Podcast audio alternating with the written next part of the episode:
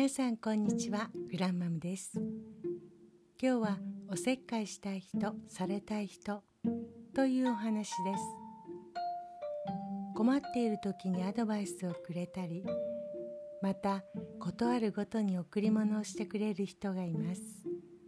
とてもお世話好きで基本的には頼りになる存在です。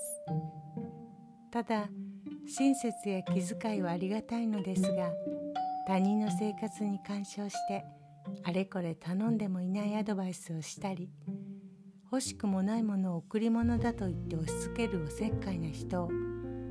人は時にうざったいと感じます。自分では良かれと思ってやっていることなので相手にとって迷惑かもと自身で認識していることは少ないのですがこうした小さな親切大きなお世話を地でいくような人は世の中に多くいます。おせっかいな人の心理は一体どんなものなのでしょうか。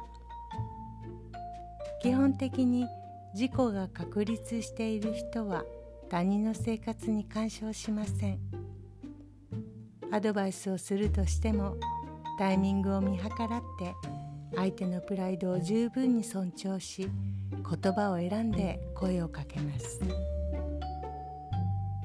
ほとんどの人の潜在意識にはいろいろな傷がトラウマとして残っています。その自分の傷を知り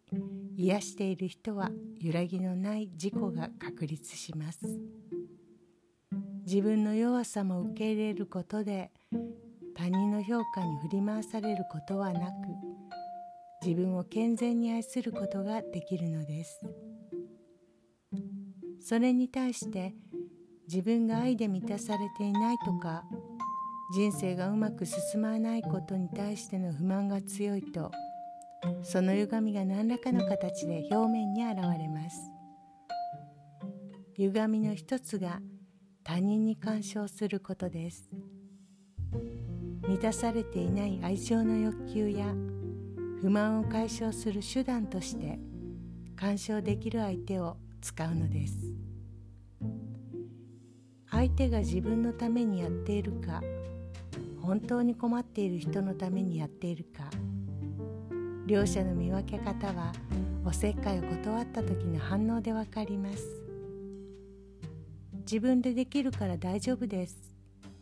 とおせっかいを断った時に本当に相手のことを思っている人はその親切を相手が受け入れなくても怒りません。それは相手の自由だと捉えることができま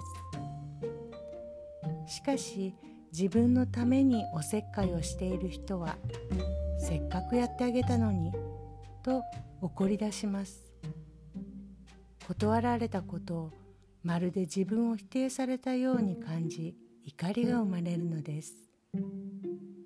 自分は無力だという無力感を持っている人はしてもらったということよりもしてあげたという気持ちを持ちたがります。感謝されることで自分の存在価値を確かめることができるのでしてくれてありがとうという感謝の言葉が必要なのです。相手を自分の欲求を満たす対象としてしか見ていないからせっかくのアドバイスに耳を貸さないなんて何様のつもり？と怒るのです。おせっかいな人には他人の評価によって自分の価値を感じたいという深層心理があります。相手の反応次第で自分の価値が決まると考えているとしたらそれは心理学用語でいう依存です。依存傾向のある人は傍から見ると強気な人に見えても他人の称賛なくして自分の価値が見いだせません。このタイプには自分が優越感を覚えるために依存してくれる相手が必要なのです。そんな人から特に目をつけられやすいのが自分に自信がないと相談してくる人です。そういう相手をお世話することでおせっかい屋は私は理想的な人間だ。思いやりのある人間だ。自分自身が感じられるようにせっせとお世話をします。ただし相手の成長を心から願っているわけではないので自信がないと悩む相手に何々しなきゃダメそこがダメなんだよこれを直さないとダメとダメ出しの連発をします。自分が有能な人間だと見せるためにはダメな人間が必要ですから。相手の自信を失わせて深いダメージを与えていくのです。ただおせっかいされる人にも問題がないわけではありません。おせっかい屋が余計なお世話をすることで相手に依存しているのですがお世話される方も依存体質である場合が多いです。自分に自信がないという部分ではおせっかい屋と共鳴し合っている場合があります。おせっかい屋が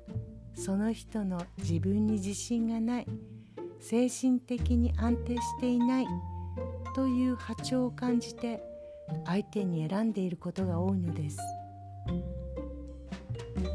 心理学用語で投影という言葉があります。これは自分の心の状態や思考を人や物に映し出すことを言います。相手に対してイライラしたり嫌いになるのはその相手の嫌な部分が実はもう一つの自分の影でそれに反応してしまうのです。おせっかいな人も自分と似ている部分を相手に感じてターゲットを決めるのです。まるで鏡に映った自分のように相手に自分を重ね合わせているのです。自分が今うまくいっていない感じがするからうまくいっていないように見える相手を選んでおせっかいをします。もし自分が幸せだったら鏡に映った自分自身である相手に対しておせっかいをして相手を変える必要なんてないはずです。それに比べて成功している人や満たされている人がアドバイスをする時にはあっさりしていることが多いのです。こうした方がいいと思うよとあくまで意見として話します。どうするか選択するのは君だし行動するのも君だからねとどこか突き放した感じさえあります。人に依存したい人にとってはこういうアドバイスの仕方はとても冷たく感じられます。逆に熱心にアドバイスしてくれるおせっかい屋に引き寄せられてしまうのです。おせっかいをしてくる人にはこの人はどんな部分が満たされていないのかなと考えてみることをお勧めします。いかがでしたでしょうか？では今日も良い一日をお過ごしください。グランマムでした。